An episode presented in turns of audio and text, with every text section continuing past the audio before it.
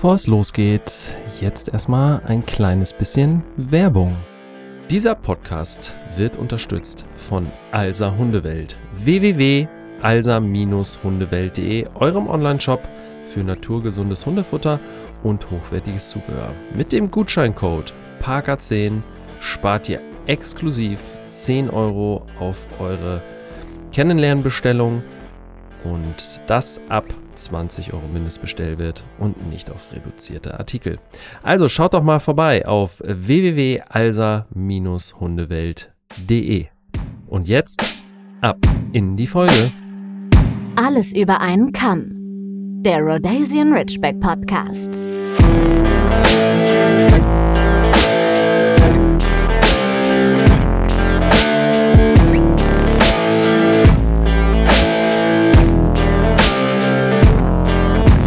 Hallo und herzlich willkommen zur nächsten Folge unseres wunderbaren Alles über einen Kamm Podcasts. Es geht hier um die wunderbare Rasse des Rhodesian Ridgebacks. Ich habe heute wieder eine Gästin da, aber zuerst natürlich, hallo Jenny. Hallo Daniel. Ich äh, rolle den ähm, auditiven roten Teppich aus. Es freut mich, ich dass habe du drauf gewartet. ja, dass du wieder Zeit gefunden hast, heute Gerne, mich hier gerne. wieder zu tatkräftig zu unterstützen. Und wir haben eine tolle Gästin da, ähm, nämlich die liebe Kati von Richback in Not e.V. Eine tolle Initiative. Ähm, da wird uns die Kati gleich ein bisschen mehr drüber erzählen. Jenny ähm, war so lieb und hat Erstmal Hallo Kati. Kontakt aufgenommen. Hallo, ich wollte. Ja, Entschuldigung, so jetzt habt das ruiniert. Okay, ich lasse den Stift fallen und gehe. Ja, hallo Kati. Schön, dass ich hier sein darf. Ja, Hallo. das, das liegt jetzt aber uns. auch einfach daran, dass wir jetzt hier schon eine Dreiviertelstunde, ohne dass die Mikros an waren, schon miteinander gequatscht, gesprochen und so ein Neudeutsch sagt man ja Deep Dive gemacht haben. Ganz spannende Dinge. Ja, ja, wirklich, Ja. ganz spannende, ganz spannende Dinge. Äh, Ich habe gerne zugehört. Ähm, aber ja, Jenny, erzähl doch mal was zur Kontaktanbahnung und überhaupt und sowieso. Wow. Äh, wie fange ich da an? Ich bin ja in letzter Zeit immer ein bisschen auf der Suche nach spannenden Gästen, Gästinnen, wie Daniel so schön sagt, obwohl ich glaube, das wird gar nicht gegendert. Doch, wird es. Doch, wird es doch. Doch. Ganz bestimmt. Im Duden steht Gästin. Entschuldigung, dann bin ich auch auf der Suche nach Gästinnen für unseren Podcast. Und wenn wir über Richbacks sprechen, dann liegt es natürlich auch nahe, dass wir vielleicht danach suchen, ähm, ja, nach Menschen, die Richbacks helfen wollen, die Richbacks vermitteln wollen. Ähm, ja, und es muss ja nicht immer ein super lustiges Thema sein, wovon wir ja auch viele haben. Es kann ja auch mal irgendwas zum Nachdenken sein und ja, vielleicht auch ein bisschen ernsteres Thema. Ja, wobei ich finde, dass das ähm, Ernst in- ist vielleicht auch das ja, falsche es- Wort. es ist schon, es, ich finde, es ist ein sehr positives Thema, weil es halt einfach schön ist, dass es Menschen wie dich gibt, Kathi, die ähm, einfach Das war Tieren falsch formuliert, aber ja, das wollte ich sagen, Daniel. ja Die so. Arbeit macht auch Spaß. Also es ist nicht nur traurig, das vielleicht noch Nein, zu das war auch, das war auch völlig falsch ausgedrückt. hier völlig aufgelöst. Ja, ihr wisst, was ich meine. Ja. Nee. Kein so positiv behaftetes Thema vielleicht, wenn man Hunde hat, die nicht gleich ein Zuhause haben. ja, es ist äh, auch sicherlich manchmal anstrengend und überhaupt nicht positiv. Ähm, aber ich glaube, das kann jeder, der im Tierschutz äh, gearbeitet hat, arbeitet, hilft oder einen Nothund hat ähm, oder sich mal darüber Gedanken gemacht hat, irgendwie auch bestätigen, dass es auch ganz viel Freude macht. Das glaube ich. Sehr erfüllend, schätze ich, in Teilen auch. Ja, auch. Böse Zungen würden halt sagen, ähm, das ist Neuwagen gegen Gebrauchtwagen jetzt. Das ist ja immer so, wenn man ähm, sich mit der Thematik beschäftigt, dann ist es so, wenn Menschen sich auch überlegen, oh, ich hätte gern einen Hund, dann ist die Wahl auf so einen Rhodesian Ridgeback gefallen und dann wird ja wird erstmal so der natürliche Lauf der Dinge, würde ich jetzt mal behaupten, ähm, ist dann erstmal, wir gucken jetzt mal nach dem Kennel. Wo kriege ich denn einen Welpen her? Und ähm, ich glaube, dass das viel mehr in den Vordergrund äh, gerückt werden muss, dass es halt eben einfach auch Vereine gibt, Institutionen gibt, die ähm, Hunde aufnehmen, die vielleicht, oder was heißt vielleicht, die einfach nicht so viel Glück hatten, die vielleicht aber auch keine, ja, wie soll man das sagen, keine Schwerverbrecher sind, sondern wo vielleicht Dinge passiert sind, Schicksale passiert sind, dass diese Tiere dann eben bei euch beispielsweise im Verein landen. Aber darum soll es ja jetzt gehen und ähm, da möchten wir dir natürlich auch gerne zuhören. Also meine erste Frage wäre erstmal, Wer bist du überhaupt? nee, was machst du außerhalb diese, bevor wir darauf einsteigen, was Richback äh, in Not überhaupt tatsächlich macht und man sich mal so vorstellen kann, wie so ein Tagesablauf eigentlich aussieht. Ähm, ja, wie bist du dazu gekommen? Was ist so ein bisschen deine Vita? Ähm, also ich habe schon sehr lange Hunde, auch schon länger allgemein als Ridgebacks. Bin dann irgendwann selber zum Ridgeback gekommen, weil wir einen neuen Hund gesucht haben. Ähm, und der sollte groß und schlank und sportlich sein. Und ich glaube, das können total viele Ridgeback-Liebhaber, Ridgeback-Besitzer. Oh, klingt nach mir auch. Ja. ähm, können ganz viele so nachvollziehen, dass man dann irgendwie auch beim Ridgeback landet. Ja. Ähm, genauso bin ich beim Ridgeback gelandet und bin tatsächlich ähm, direkt bei Ridgeback in Not gelandet. Also ich habe nicht den Umweg kennel, aber das war auch, glaube ich, so ein bisschen das Ding. Wir hatten auch vorher schon Nothunde ja. ähm, und haben dann so ein bisschen geguckt, was, was gibt es denn bei Ridgebacks? Gibt es da auch eine Organisation? Damals war es noch eine Organisation, jetzt ist es ein Verein. Ähm, bei Ridgeback in Not gelandet und hatte mich für einen Ridgeback-Mix interessiert. Und der war dann leider schon vermittelt. Also manchmal sind die Seiten nicht 100% aktuell. Wir versuchen das auch heute noch mal schnell zu machen, aber wie das so ist, äh, kann auch mal einen Tag dauern. Und ähm, tatsächlich haben wir dann aber über Ritschbeck in Not einen Rüden aufgenommen und den Verein kennengelernt und uns so ein bisschen informiert. Und ja, irgendwann, als das alles gut lief mit dem ersten Hund, gesagt, wir würden auch Pflegestelle machen beim Verein. Ja, und dann mitgehangen, mitgefangen. Erste Pflegestelle gemacht, den Hund auch behalten. Klassischer Pflegestellenversager. Ja, das passiert ja so häufig. Ja, ja ähm, klassischer Pflegestellenversager und ab da dann auch Vermittlung gemacht. Also dann in den Verein eingetreten. Ähm, das war dann ungefähr auch so zu Vereinsgründungszeiten, 2010, so ungefähr. Mhm. Ähm, und in den Verein eingetreten und seitdem, also jetzt seit irgendwie fast, oh Gott, 12, 13 Jahren, Vermittlung. Woher kommt denn deine, deine Motivation, ähm, weil du sagst, du hattest vorher schon Nothunde? Mhm. Also wo kommt das her? Das ist jetzt ja auch was, das machen ja die wenigsten. Die sagen, ich nehme jetzt mal einen Nothund auf. Also wo, wo kommt da deine, deine intrinsische Motivation dafür her? Ist es jetzt nur die Tierliebe oder? Ich kann das gar nicht so sagen. Also es war irgendwie bei uns immer so. Also ich habe meinen Mann kennengelernt, der hatte ja schon eine Hündin aus dem Tierheim. Ähm, der ist damals ins Tierheim gegangen, weil er einen großen Hund wollte und kam mit einer 10 Kilo Pinscher-Mix-Hündin nach Hause. okay. Die war mega. Die hatte aber einen Charakter wie eine deutsche Dogge gemischt mit einem Pinscher. Also die war cool. Ist ja häufig so bei den mhm. Kleinen.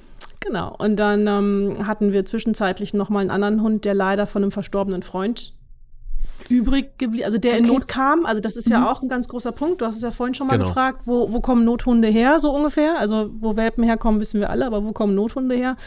Die können nicht alle was dafür und die sind auch nicht alle verhaltensgestört oder auffällig. Ähm, und oftmals sind es halt eben Krankheitsfälle, Todesfälle, Trennungen. Auch wenn man dann sich natürlich aufregen kann, muss man besser planen. Aber es gibt es trotzdem. Manchmal geht es nicht anders. Ähm, und wir hatten damals eben dann auch einen Hund Secondhand übernommen von einem Freund. Und ähm, als der dann gestorben ist, ähm, als er älter war, haben wir gesagt, nö, also eigentlich wollen wir jetzt keinen Welpen. Kam auch dahin zu, dass die Pinscherhündin damals schon zehn war. Und wir gesagt haben, pff, wir wollen eigentlich einen großen Hund und der jetzt einen Welpen, der ihr echt auf den Keks geht. Wahrscheinlich. Äh, genau. Und haben so ein bisschen rumgeguckt und sie war auch so ein bisschen ausschlaggebend. Und die brauchte andere Hunde eigentlich auch nicht zum Glücklichsein. Also wir haben das so ein bisschen für uns entschieden. Die war cool mit anderen Hunden, aber brauchte das nicht. Und dann ähm, haben wir uns diesen Ritschbeck-Rüden angeguckt und sie fand ihn okay. Sie hat, der war neun Monate damals. Riesig okay. groß. Also ein riesen, riesengroßer Ritschbeck-Rüde. Aber sie fand ihn okay. Und dann haben wir gesagt, gut, dann, dann ist das jetzt so. ein Ritschbeck. Und dann nahm die Geschichte seinen Lauf. Wie viele Hunde habt ihr denn gerade? Jetzt habe ich tatsächlich, oder wir haben jetzt tatsächlich nur noch eine kleine Wischlerhündin. Okay. Und sind seit 15 Jahren das erste Mal ohne Ritschbeck. Und wird auch erstmal so bleiben. Okay. Ja, weil kleines Kind. Ähm, ja gut, dann. Also du hast vorhin gefragt, was ich sonst so mache. Ich habe einen dreijährigen Sohn. Okay, ja. Wir drehen nochmal zurück. Ich habe einen dreijährigen Sohn, ähm, arbeite als Hundetrainerin, ähm, jetzt im Moment halt noch so ein bisschen runtergefahren von der Zeit her. Und ähm, da macht im Moment ein Hund einfach viel Sinn und nicht viele Hunde. Und die Arbeit für Ritschbeck in Not nimmt halt auch ein bisschen das Zeit in Anspruch. Das glaube ich. Ja. Ähm, Nochmal zur Hundetrainerin ganz kurz, bevor wir mit dem Verein weitermachen. Wo arbeitest du als Hundetrainerin? Und weil wir hatten ja auch schon eine Hundetrainerin zu Gast. Mhm. Und ähm, Magst du ganz kurz was dazu erzählen? Das finde ich gerade spannend. Ähm, ja, also ich bin selbstständig. Ich Ja. arbeite für mich und ganz alleine. Äh, in Dülmen, also hier im Münsterland auch. Ich komme ursprünglich auch aus Münster, wohne jetzt aber in Dülmen seit ein paar Jahren. Und ähm, ja, habe eine Ausbildung gestartet bei Kumkane. Ich weiß nicht, ob das euch was Ja. sagt, aber ein paar Hörerinnen wird es wahrscheinlich, oder Hörerinnen wird es wahrscheinlich was sagen. Ähm, habe auch noch eine Bad-Ausbildung gemacht und ähm, relativ viele Fortbildungen. Arbeite also eher in der positiven Schiene. Sehr gut. Ähm, positive Verstärkung und alles, was dazugehört. Ähm, ja, und das mache ich jetzt seit fast zehn Jahren. Cool, dann kannst du ja im Verein sicherlich das ein oder andere auch mal anwenden, wenn's- ja, natürlich. Also es zieht sich in die Vereinsarbeit natürlich mit rein. Also gerade wenn Hunde, wir arbeiten ja deutschlandweit. Also wenn jetzt natürlich Hunde im Ruhrgebiet oder Münsterland sind, dann mache ich schon auch Einschätzungen Ja. oder auch Training. Ähm, weil was wir natürlich auch machen, was viele nicht wissen, dass wir nicht nur vermitteln, sondern wenn jetzt ähm, Menschen mit Hund an uns herantreten und sagen, ich habe da ein Riesenproblem, ich komme nicht vorwärts, dann versuchen wir natürlich auch, ob es irgendwie geht, dass der Hund bleiben kann.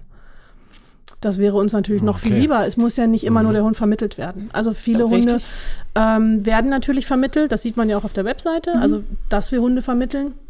Das ist, glaube ich, so das Bekannteste. Aber eigentlich ist es unser Ziel, Menschen mit Hunden zu helfen. Also wenn es Okay. irgendwie geht ähm, und man sagt, mit einem anderen Training, mit einem guten Training, ich denke, das kennen wir alle, dass man vielleicht auch mal den falschen Trainer erwischt hat, ähm, vielleicht die falsche ja. Richtung eingeschlagen hat oder was nicht funktionierte oder man nicht wollte oder konnte. Ähm, wenn wir damit helfen können, yay. Also wenn wir da dann das hinkriegen, dass der Hund bleiben kann. Ähm, oder Gassigänger suchen.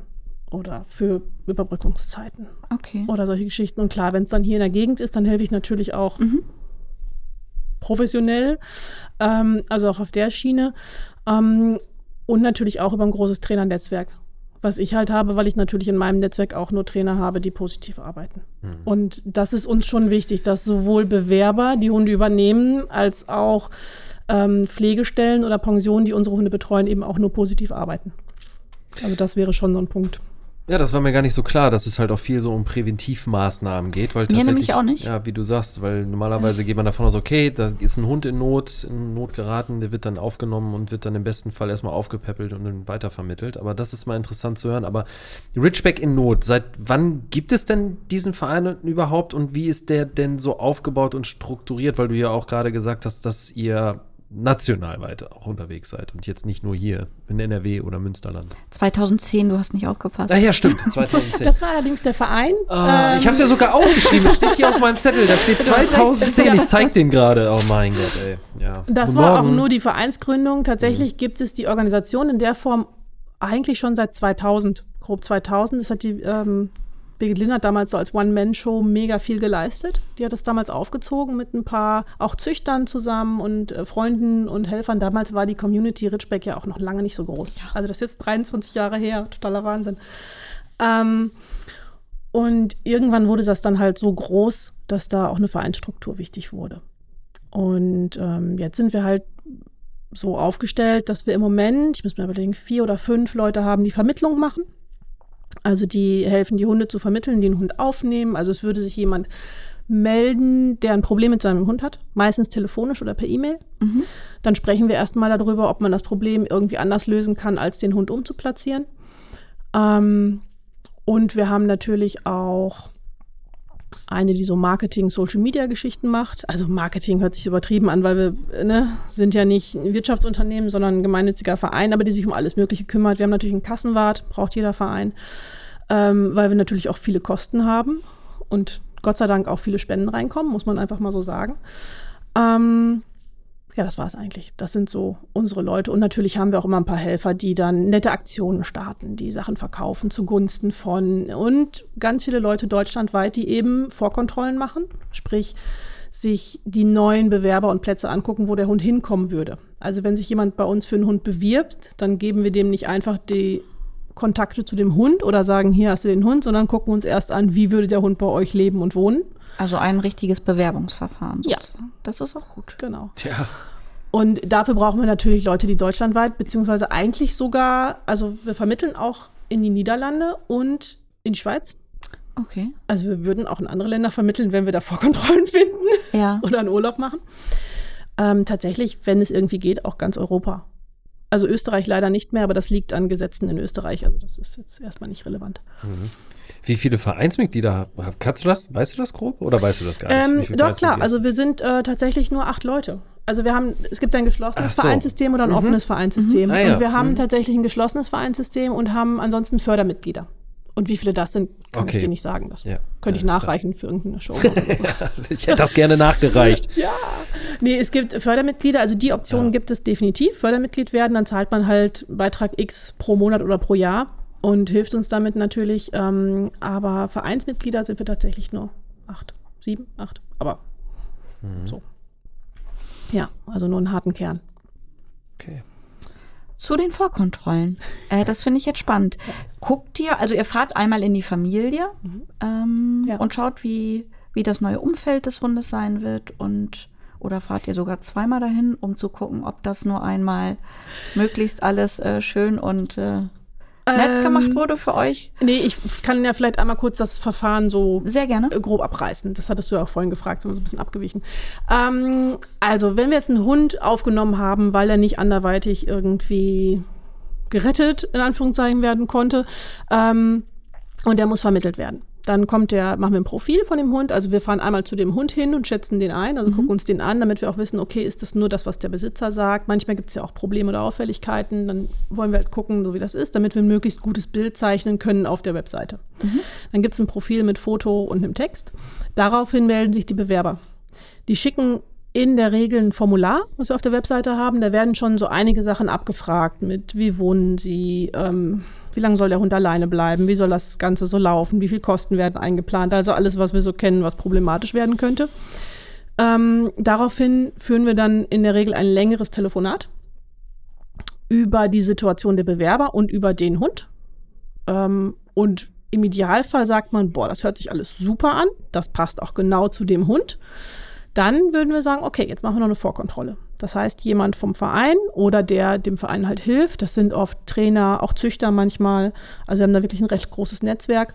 Oder Leute, die von uns zum Beispiel schon einen Hund hatten, wo wir wissen, da läuft wirklich alles super, die haben eine gute Einschätzung, fahren dann hin ähm, und schauen sich die Umstände an. Es geht uns nicht darum, ist das Wohnzimmer aufgeräumt, hat die Wohnung x Quadratmeter, das ist uns total egal. Ist euch ein Garten wichtig? Ist das Voraussetzung?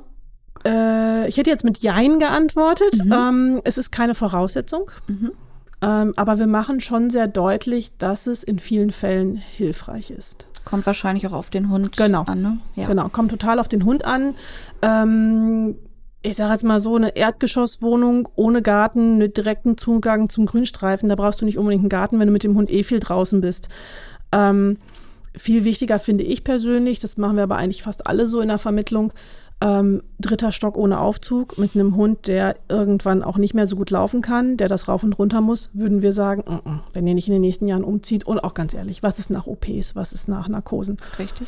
Finde ich schwieriger als ohne Garten. Ja. So, muss ich Ja. ganz ehrlich sagen. Aus Ne? eigener Erfahrung, damals, wo es Parker so richtig schlecht ging, Und wir ähm, ihn Treppe tragen mussten. die, Ja. die Treppe Ja, da hoch und und- runter tragen musste. Ja, das war schon bitter. Das Ja. stimmt schon, ja. Und das ist so, also deswegen ist es kein Ausschlusskriterium, man muss immer gucken, wie sind die Umstände generell, ähm, was können und wollen die Leute leisten. Ähm, aber ich fände ein bisschen Garten, finde ich schon schöner, aber ich habe auch schon Hunde in Wohnungen ohne Garten vermittelt und die leben da ein ganz glückliches, tolles Leben, weil alles andere halt eben passte und weil die bereit waren, das hinzukriegen. Oder eben auch ein Hund, der ein Problem mit Menschen und anderen Hunden hat, dem bringt es nichts, dass ein, Aus, äh, ein Aufzug vorhanden ist. Weil der nicht im Zweifel einfach mal in den Aufzug rein kann, wenn da gerade andere Leute sind. Ne? Also da musst du immer gucken. Also es gibt natürlich Hunde, wo du sagst, naja, oder ist halt so gestresst oder ähm, verhaltensauffällig, dass der einfach auch einmal am Tag im Garten sich bewegen kann, weil Spaziergänge schon anstrengend sind. Den würde ich jetzt nicht in eine Wohnung ohne Garten vermitteln. So muss man halt gucken. Ne? Aber es ist kein Ausschlusskriterium, nein. Habt ihr oft den Fall, oder ich würde mir ja Gedanken darüber machen, dass, ähm, dass es Menschen gibt, die diesen Hund so gerne wollen, dass sie das alles so zurechtlegen, dass sie ganz viel mit dem Hund draußen sind und dass der auch nicht so wenig alleine sind, dass das für euch passend ist. Das braucht ja bestimmt viel Menschenkenntnis. So schätze ich euch aber irgendwie auch ein, Ja. dass ihr da irgendwie relativ schnell hinter diese Fassade guckt, so. Wir können auch nicht immer hinter die Fassade gucken. Also wir haben tatsächlich natürlich auch Rückläufer, also so heißt das bei uns, Mhm. wenn es natürlich nicht klappt und der Hund zurückkommt, aber wir haben toi toi toi, Gott sei Dank, eine relativ gute Quote. Also es sind sehr wenige, die zurückkommen. Ähm, weil wir schon recht genau gucken. Man kann sich immer täuschen. Ich glaube, das kennen wir Mhm. Ja, alle, natürlich. dass man sich in Menschen täuschen kann. Das passiert uns auch. Was tatsächlich uns immer wichtig ist, dass nicht der, der das Telefongespräch geführt hat, auch die Vorkontrolle macht. Also Ja. jetzt sind wir hier im Raum Münster und natürlich könnte ich, wenn ich Bewerber aus Münster habe, auch sagen, ach, mit dem habe ich schon gesprochen, mega nett, lerne ich auch noch kennen. Ähm, wäre geografisch machbar und auch zeitlich, aber das machen wir dann ganz bewusst nicht. Weil wir immer sagen, wie war denn dein Eindruck? Dass wir immer schon zwei Leute haben, die einen Eindruck kriegen, ist schon so ein bisschen unsere Selbstkontrollgeschichte.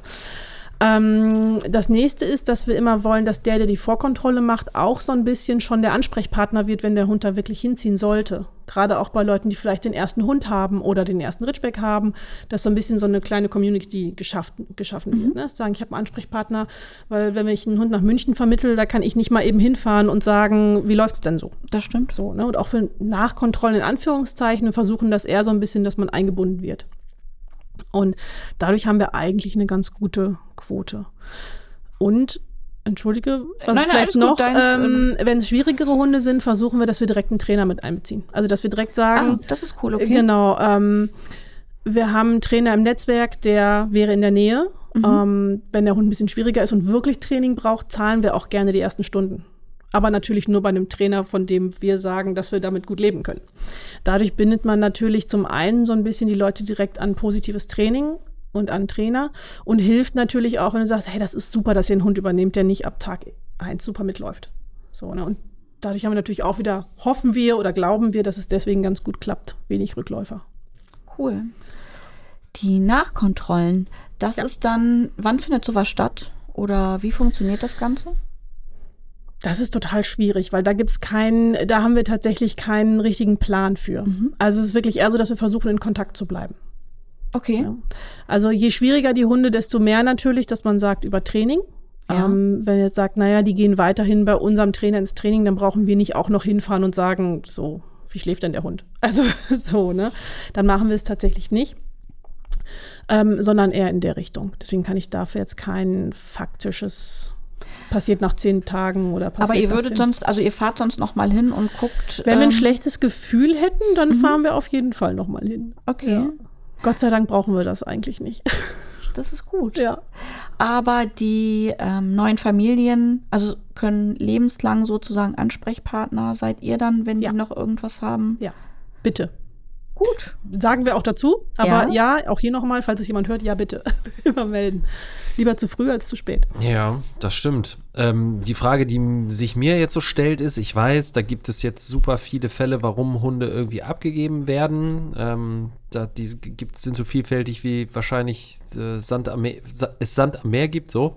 Ähm, aber was ist denn nach deiner Einschätzung, was sind denn so die, ähm, die Fälle, die sich vielleicht wiederholen, die immer wieder mal da sind. Weil bei Ridgebacks ist uns jetzt ja nun allen bekannt, dass es schon schwierige Lebensphasen gibt, gerade so zwischen dem ersten und dem vierten Lebensjahr, würde ich mal sagen, wenn so das Rebellische anfängt und wir wissen ja nun auch alle, dass sie Spätentwickler sind und dass die auch so einen eigenen Kopf haben und dass man ganz oft so aus der, bei uns aus der Community, die ZuhörerInnen, sagen das ja auch ganz oft, ne? Dass wenn sie uns mal zuhören jetzt über die über die Zeit und die Folgen sagen, oh Gott sei Dank hat euer Hund das auch gehabt Ja. oder dies und das.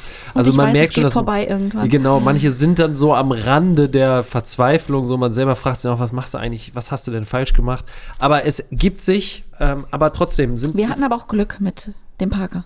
Ja, äh, naja, wenn du mal zurückdenkst, man romantisiert das auch ganz gut. Also Parker, vergisst viel, ne? ja, ja, also wenn ich mir das mal so überlege, wie oft er war immer ein sehr lieber Hund. wie oft dieser Riesenhund an Menschen hochgesprungen ist früher und oh, auch also ja. für nicht für fünf Pfennig gehört hat und so, ey, das war schon heftig. Aber Vielleicht hast du recht. ja, aber ist das dann so vielleicht, um jetzt mal auf den Punkt zu kommen, auch so in dieser Alterskohorte so zwischen diesem Ja. ersten und vierten Also das kann ich, Lebensjahr? glaube ich, schon so bestätigen. Ähm, ich habe meinen eigenen Ridgeback 2008, den ersten, ähm, auch tatsächlich mit neun Monaten übernommen. Also klassisches Alter, der war auch mit neun Monaten, der war riesig, 76 Zentimeter, 45 Kilo mit neun Monaten. Mit, wow. Der war auch total nett. Also der war auch immer total nett. Aber natürlich war der zwischen eins und drei. Mal. Sonst war der immer super. Ähm, nein, äh, wir merken schon oder haben schon immer ähm, relativ viele oft Rüden tatsächlich, mhm. ähm, Rüden zwischen eins und drei in der Vermittlung. Also das, das war schon immer so. Das muss man einfach so sagen. Das hat sich schon immer gehäuft. Ähm, gefühlt ist es in den letzten Jahren noch mehr geworden, gerade diese Altersspanne. Äh, Hündinnen waren schon immer weniger in der Vermittlung. Wir können, können wir nicht sagen, warum. Hm. War hm. wirklich schon immer so und wird vielleicht auch immer so bleiben. Ähm, ob sie leichter zu führen sind, lasse ich jetzt mal dahingestellt. Meine, meine Hündin war deutlich schwieriger als mein Rüde. Ähm, also ganz unterschiedlich, aber sie sind natürlich auch leichter und kleiner. Also oft. Ja. Du hast halt wenig Hündinnen mit 45 Kilo. Ähm, und ähm, viele Trennungsgeschichten, muss man einfach so sagen. Also wir haben wirklich regelmäßig, aber das auch schon immer Trennungshunde. Ähm, und das ist tatsächlich auch oft in dem Alter. Ähm, ah, ich weiß okay. nicht, woran das liegt, dass Leute sich dann ja oder so, nachdem sich einen Hund angeschafft haben, getrennt haben. Aber das haben wir schon, schon oft. Also es sind ähm, viele Trennungshunde, aber ähm, auch ähm, immer mal wieder krankheitsbedingte Geschichten. Also dass Leute wirklich einfach wirklich massiv krank geworden sind, ähm, jemand verstorben ist, äh, verunfallt und ist in der Familie halt nicht. Jetzt äh, ist das, kennt, denke ich, auch jeder. Ähm, naja, ich sag mal, einen kleinen Hund kriegst du in der Familie gut unter, aber nicht jeder ja. nimmt mal eben Ritschbeck auf und schon gar nicht for life. Ne? Also irgendwie jetzt von, ich könnte auch nicht von meinen Tanten oder so verlangen, dass die mal eben sich um meine Hunde kümmern. Das geht bei kleinen Hunden sicherlich leichter. Also das, das sehen wir schon auch oft. Ähm, und schon, und das wird tatsächlich leider mehr, viele unüberlegte Anschaffungen. Mhm. Das glaube ich, dass sich das bei euch jetzt und wahrscheinlich auch noch so in dem kommenden Jahr nochmal häufen wird, alleine wegen dieser ganzen Corona-Situation. Corona. Es ist voll da. Es ist, es ist, es ist voll da. Das letzte Jahr schon. Okay, also die, krass. muss man ja auch einfach leider sagen, die Produktion 2020, ich mhm. sage das genau so, weil mhm. es war ekelhaft. Also wenn man da irgendwie Ende 2020, Anfang 21 mal auch so bei eBay Kleinanzeigen oder so geguckt hat, die Märkte waren voll. Und ähm, die haben lustig weiter produziert und sind ja Ende 22 ihre Welpen schon nicht mehr losgeworden. Und ähm, allein was wir im letzten Jahr zumindest an Welpen gemeldet bekommen haben, die nicht mehr verkauft wurden, auch von, ich sage jetzt Züchtern, Vermehrern, wie auch immer, ähm, wo wir gesagt haben, ja, aber dann kriegt ihr bei uns kein Geld. Also dass die Abgebenden bekommen kein Geld für den Hund. Das vielleicht mal so am, am Rande. Okay. Und ähm, dafür leisten wir eben die Arbeit und ja. Wir sind ein gemeinnütziger Verein und wer einen Hund übernimmt, zahlt eine Schutzgebühr an den Verein. Mhm. Ja. Die bekommen aber eben nicht die Abgebenden. Und es ist egal, ob jemand seinen Hund abgibt, äh, weil er krank ist oder weil er sich das nicht überlegt hat. Wir sind auch erstmal völlig wertfrei. Wir helfen dann jedem, aber es gibt halt kein Geld. So. Ja. Ähm, aber ja, es sind schon mehr unbedarfte, unbedachte Anschaffungen geworden. Und die sind jetzt natürlich auch alle ungefähr in dem Alter. Und natürlich auch wirklich ähm, Überforderung, weil der Hund schwieriger war als gedacht. Also jetzt mal noch drüber hinaus ein bisschen pöbeln, ein bisschen anspringen, ein bisschen anstrengend sein, sondern wirklich auch Aggressionsverhalten. Haben wir leider auch immer wieder und wird leider auch mehr. Okay. Okay, ja. wird mehr. Okay, okay. Das ist natürlich auch mal eine Info, ja. Gut, dass sie so eine territoriale Aggression in sich haben, ne? Meine, da hatten wir, haben wir jetzt mehr oder minder ja Glück, aber ja, das kann ich mir schon sehr gut vorstellen, ne? Das oft sicherlich auch falsches Handling. Also falsche mhm. Beratung. Wir haben viele Hunde, die dann mit einem Jahr oder mit zwei Jahren kommen, ähm, wo es heißt, ja, der war schon immer ein bisschen Knie, schließlich nicht am Halsband anfassen. Und ja, was haben sie gemacht? Ja, dann ähm, hat der Trainer halt gesagt, macht, ich will jetzt hier gar keine Tipps geben, ähm, macht folgendes, wo wir denken, na, das kann nur schief gehen. Mhm. Und was vielleicht noch bei einem etwas weicheren Hund, formuliere ich es jetzt mal vorsichtig, der würde sich noch wegducken und sagen, naja gut, dann macht er das halt, wo der Ritschbeck halt irgendwann sagt, so, du hast mich jetzt irgendwie fünfmal grob am Halsband angepackt und jetzt reicht's. Mhm. Ähm, nur dann ist das Kind in den Brunnen gefallen. Also ist dann gut, wenn die Leute sich an uns wenden. Manchmal können wir noch helfen und das Kind aus dem Brunnen holen und sagen, okay, mit Training kriegen wir das Vertrauen wieder aufgebaut. Aber wenn so ein 40, 50 Kilo Hund das erste Mal den Arm im Maul hatte, dann wollen die meisten Leute auch nicht mehr, können nicht mehr oder es sind Kinder im Haushalt und dann sind wir auch so, dass wir sagen, okay, der Hund muss weg, bevor was passiert. Mit Kindern, das kann ich tatsächlich verstehen. Genau. Das ist ja. Das geht nicht. Ja. Also wir sprechen hier über große Hunde ja. und ähm, auch bei kleineren Hunden ist es schwierig, aber da insbesondere. Und ähm, aber so einen Hund zu vermitteln ist natürlich viel schwieriger. Also grundsätzlich haben wir sehr, sehr gute Vermittlungschancen für die Ridgebacks, aber die, die schon gebissen haben, also kann sich ja jeder mal überlegen, will man das nehmen? so will man das, ne? Ist Ist halt schwieriger. immer so eine Skepsis Genau, da irgendwie. es ist schwieriger. Und gerade ohne Vorerfahrung oder viel, ich sag mal, Beistand oder Wissen ist das wirklich schwierig. Und das können wir auch absolut verstehen. Aber wenn halt die Leute, die solche Hunde aufnehmen, weniger werden, weil es gibt auch genug nette Hunde, Klar. ähm, auch als Nothunde und die Hunde aber mehr werden, dann haben wir natürlich irgendwann ein Problem. Aber was macht man denn, wenn das so ein richtiger Problemfall ist? Was passiert dann mit diesem Hund? Also, ich meine, ich stelle mir immer, ich bin da ja immer so ein Romantiker und denke mir, der Hund beißt ja nicht ohne Grund. Also, ich sage, ich sage immer, der einz, das einzige Lebewesen auf diesem Planeten, das aus Spaß andere umbringt oder aus Spaß jemand verletzt, das ist der Mensch. Das ist nicht das Tier. Das Tier macht das halt ja aus dem Grund heraus. Ne? Ist klar, dass das dann nicht mehr geht, wenn irgendwie ein Kind 15 Mal an den Ohren des Hundes zieht und der Hund dann irgendwann sagt, zur Seite schnappt und sagt, okay, ist gut jetzt. Der Hund kann sich ja nicht anders wehren. Aber ist klar, dass die Familie dann wahrscheinlich so traumatisiert ist, das heißt, der Hund muss weg. Aber da gibt es ja wieder auch solche und solche Fälle. Aber was ist, wenn so ein Hund tatsächlich ähm, ja, ähm, gelernt hat, einen aggressiven Charakter haben zu müssen, weil er sich vielleicht seinem Herrchen oder Frauchen dann entgegensetzen musste und das halt irgendwie gelernt hat, weil die ihn nicht gut behandelt haben, weiß ich nicht. Was passiert mit solchen Hunden? Erstmal ist ja dann die Frage, dann braucht ihr ja schnell eine Pflegestelle wahrscheinlich, ne? Ja, Und Die genau. muss ja auch erstmal Ja, ja, gefunden das meine ich. Ja, es diese- ist, also es ist echt super schwierig. Also natürlich haben wir diese Fälle. Diese Fälle haben wir auch schon immer. Also das kann ich jetzt nicht sagen. Also wenn ich sage, das wird mehr, heißt das jetzt nicht, dass wir sonst mal einen hatten und jetzt 50 haben. Also ich will es auch nicht schwarz malen. Aber ähm, es ist grundsätzlich so, dass es immer mehr schwierige Hunde gibt, jetzt mal abgesehen von den Ridgebacks. Ähm, und immer mehr Leute, die sich halt unbedarft Hunde angeschafft haben. Also das Ja, ist sicherlich das eine ist das- Corona-Thematik, was du ja Mhm. vorhin auch angesprochen hast. Also von dieser Zeit, wir haben jetzt Zeit für einen Hund und Ja, genau. da wurden leider auch viele Hunde angeschafft, die eben dafür nicht so ähm, gemacht waren, um in der Familie zu leben, um mitzulaufen, so wie ich mag ich es mal beschreiben. Ähm, wir haben Gott sei Dank einige Leute, die Pflegestelle machen. Also ich habe das früher auch gemacht. Ähm, jetzt mit Kind halt nicht mehr, weil du weißt natürlich nicht 100 Prozent, wie dieser Hund drauf ist. Und das finde ich persönlich schwierig. Andere machen das, aber das muss jeder selbst entscheiden. Ähm, Pflegestelle heißt, man nimmt halt einen Hund auf für eine unbestimmte Zeit, damit er erstmal. ja, ich bin ja auch Versager, aber ich habe auch schon viele Pflegehunde gehabt, die ich wieder abgegeben habe. Weil Das da hatte ich schon zwei Ridgebacks und dann weiß man auch irgendwann so auf Dauer, drei oder vier Ridgebacks ist echt eine Handvoll. Ähm, das muss unfassbar schwer sein, oder? Wenn man die Ähm, wirklich lange hat, die wachsen einem ja schon.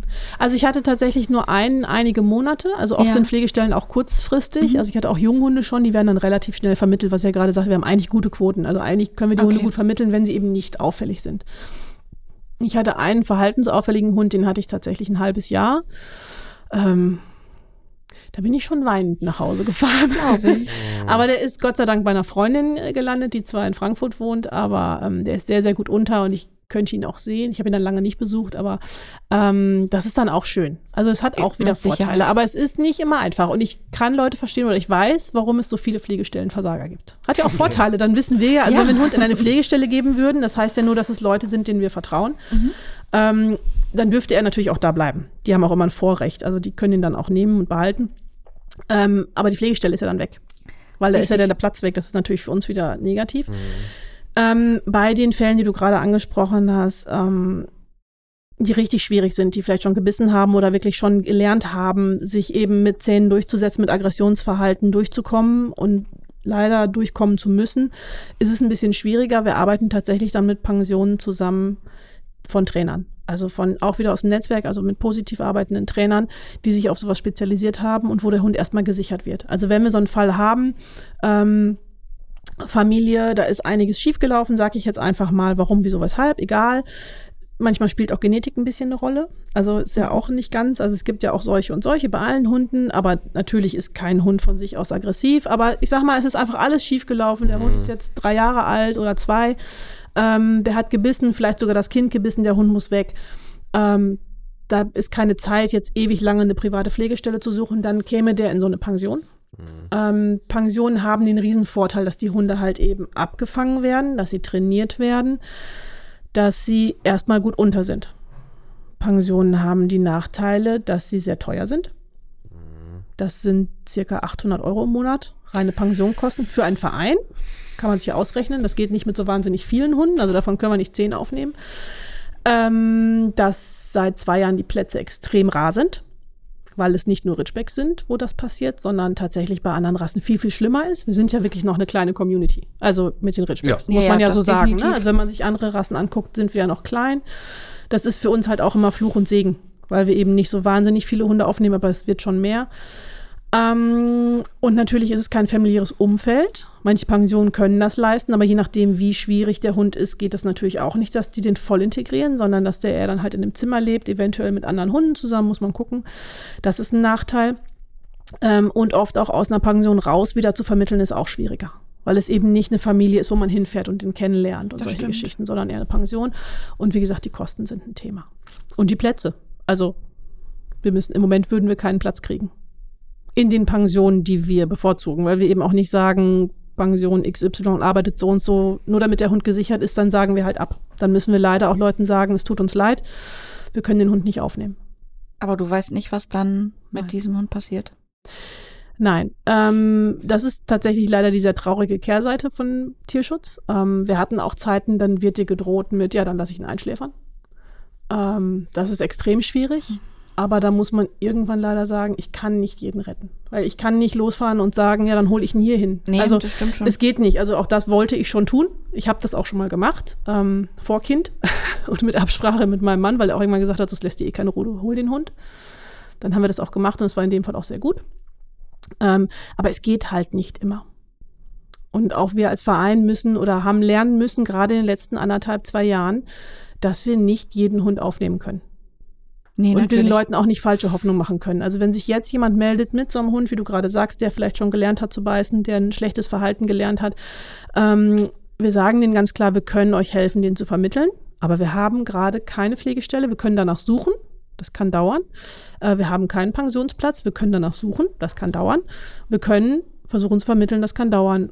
Wenn wir aber sagen, na, in zwei Wochen ist er vermittelt und dann ist er nicht vermittelt, hilft das niemandem. Nein, natürlich nicht. Dann sagen wir auch, macht euch noch woanders schlau, schaut, ob ihr was anderes machen könnt. Wir versuchen natürlich zu helfen, wo wir können, aber manchmal geht es leider nicht. Und ich kann Ihnen nicht sagen, wo die Hunde dann immer landen. Ist vielleicht auch, vielleicht möchte man es dann auch. Ach, ich würde es, glaube ich, manchmal schon wissen. Also, Wenn sie dann natürlich damit drohen, ich lasse den Hund einschläfern, das ist natürlich. ja, manchmal, Hart. manchmal wissen wir es ja auch. Wir haben ja tatsächlich auch ein sehr gutes Netzwerk. Also Gut, wissen wir schon, recht. wohin und was. Aber es ist schon, es ist schon die dunkle Seite.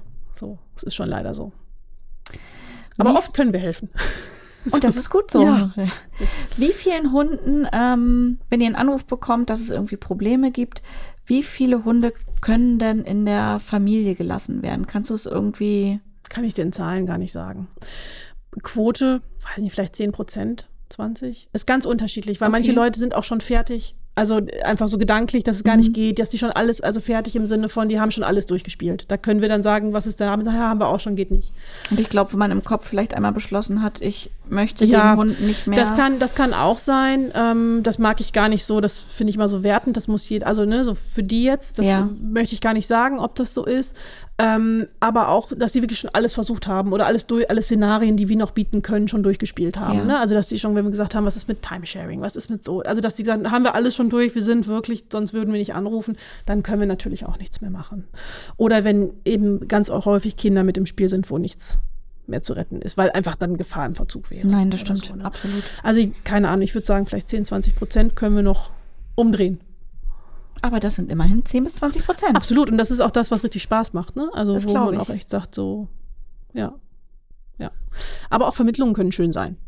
Ne? Wenn man dann sieht, wie der Hund irgendwie in einem anderen Zuhause plötzlich super cool unterkommt oder so, ne? Also das ist auch cool. Ja, das Ja. glaube ich. Und das ist ja auch der größte Anteil Ja. von allem. Das ist ja irgendwie auch wichtig zu sagen. Aber es war trotzdem gut, das auch nochmal irgendwie zu beleuchten. Ich kann mir das, oder wir können uns das ja extrem äh, gut vorstellen, dass jetzt eben gerade auch in dieser Post-Corona-Phase, wo der Hundemarkt quasi leergefegt war, weil jeder auf einmal einen Hund haben musste, dass jetzt so dieser Bumerang, oder wie du ja schon gesagt hast, auch schon seit einem Jahr ist voll drin seid, so dieser Bumerang einfach zurückkommt. Aber deswegen, das vom Eingang ist es halt gut, dass es ähm, solche Vereine gibt und dass es halt auch solche Menschen wie dich gibt. Und ähm, an dieser Stelle auch erstmal vielen lieben Dank für deine Zeit und äh, dass gerne. du uns mal so ein klein, das war jetzt ja eigentlich auch nur so ein kleiner, kleiner Einblick mal in ähm, deine und eure Arbeit. Äh, wie kann man euch denn finden, beziehungsweise wie äh, kann man euch denn unterstützen? Äh, finden über Webseite Mhm. ritschbeckinnot.de, also ritschbeck-in-not.de. Ähm, da sind auch alle Hunde immer eingestellt, die wir in der Vermittlung haben. Das kann sich natürlich von heute auf morgen auch mal ändern, aber eigentlich ist es ziemlich, aktuell. Ähm, bei Facebook auch. Äh, ganz neu bei Instagram. Ne? Unterstützen. Sharing is caring. So ist es. Ähm, natürlich immer mit Spenden. Das hört sich immer so doof an, wenn man sagt, ja, spendet Geld. Aber natürlich hilft Geld immer. Ich habe es gerade deswegen auch unter anderem angerissen mit Pensionen. Es kostet einfach Geld. Auch Pflegestellen kosten insofern Geld, weil das ja oft Leute sind, ähm, die einen Hund aufnehmen möchten, aber es vielleicht gerade finanziell nicht können oder schon zwei, drei Hunde haben und sagen, na ja, es geht jetzt nicht noch mal für zehn Jahre noch einer. Also Pflegestellen werden ja für uns zwar nicht jetzt ähm, entlohnt, aber natürlich übernehmen wir alle Kosten, also Futter, mhm. Tierarzt, ähm, auch für unsere Hunde in Pensionen und Pflegestellen natürlich alle Tierarztkosten. Ähm, und wir haben auch ein paar Hunde, was immer so ein bisschen unser Herzensprojekt ist, in Dauerpflegestellen. Das sind Hunde, die vielleicht zu alt oder zu krank waren, um noch ein neues Zuhause zu finden. Ähm, oh. Und die bleiben dann bei ganz lieben Menschen in Pflegestellen, die halt sagen, ja, ich nehme den gerne auf, aber Entschuldigung, einen zehnjährigen Hund mit multiplen Erkrankungen kann ich mir finanziell gerade nicht leisten, was man total verstehen kann, Absolut weil wer mag das machen? Also Natürlich. für den eigenen Hund, wenn er alt und krank wird, ist es noch was anderes. Mhm. Und ähm, deswegen haben wir immer mal wieder ähm, Dauerpflegestellen. Und die kosten natürlich auch viel Geld, ne? Das muss man einfach sagen, weil wir da nicht nur einen von haben. Ähm, deswegen muss man schon sagen, ja, Geldspenden ist immer cool. Und ansonsten ähm, Leuten, die sich für einen Ridgeback interessieren, auch gerne einfach mal sagen, ruf mal bei Ridgeback in Not an. Also wir haben drei oder vier Telefonnummern online, wo man auch einfach mal anrufen kann und sagen kann, sagt mir doch mal, ob ein Nothund was für mich wäre. Ähm, wir scheuen uns auch nicht davor, Leuten zu sagen, ganz ehrlich, in eurem Fall wäre ein Welpe besser. Finde ich überhaupt nicht schlimm. Also, wie ich schon sagte, wir machen Prävention und wir sagen eben auch, was Sinn macht. Also, wir haben auch irgendwie ein ganz gutes Züchternetzwerk, wo wir sagen, manchen Leute macht es eher Sinn, mit kleinen Kindern muss man keinen Nothund haben, der noch nie mit Kindern gelebt hat. Würden wir nicht machen. Ähm, deswegen unterstützen auch gerne einfach Leuten, die sich vielleicht für einen Ridgeback interessieren, die dürfen sich gerne einfach bei uns melden. Kann man sich bei euch auch melden, wenn man Pflegestelle werden möchte? Auf jeden Fall. Bitte, bitte gerne ist im Prinzip das gleiche Bewerbungsprinzip wie für einen Hund, den man übernehmen möchte. Also wir gucken uns da auch alles ein bisschen an und sprechen lange. Aber ja, natürlich, wir suchen immer Pflegestellen. Okay, dann habe ich jetzt gelernt, ähm, Fördermitglied werden ist auch eine gute Sache. Ein bisschen ja. Verbindlichkeit und ein bisschen Aktivismus zeigen, das wäre super. Und äh, ja, falls ihr Kapazitäten habt äh, und vielleicht Lust darauf habt, den Verein zu unterstützen, dann wäre ja auch eine Pflegestelle vielleicht etwas für euch. Für die da draußen, die da schon Erfahrungen ähm, gegebenenfalls mitbringen.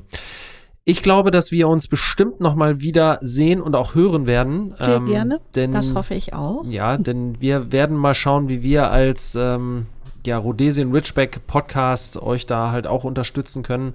Da setzen wir uns jetzt zusammen und werden da mal so ein, zwei cool. Überlegungen haben. Vielleicht habt ihr auch eine Idee, dann, ähm, liebe ZuhörerInnen, dann meldet euch doch äh, gerne bei uns äh, über Instagram. Ihr wisst das ja, wir müssen das ja gar nicht mehr so sagen. Ne? Ihr wisst das ja. und ähm, ja, in dem Sinne äh, sage ich jetzt erstmal äh, vielen lieben Dank für die tollen Einblicke, ähm, liebe Kati, Jenny, dir auch. Dankeschön. Danke, danke. Und äh, ich sag dann schon mal Tschüss. Kati, danke auch noch von mir. Super toll, dass du da warst und wir bleiben ja auch noch mal aufgrund von Park in Kontakt. Genau. Sehr gerne. Sehr gerne. Äh, ja, äh, ihr da draußen, schön, dass ihr wieder alle zuhört. Ähm, habt ein tolles Wochenende und knuddelt eure Hunde von mir. Tschüss. Tschüss.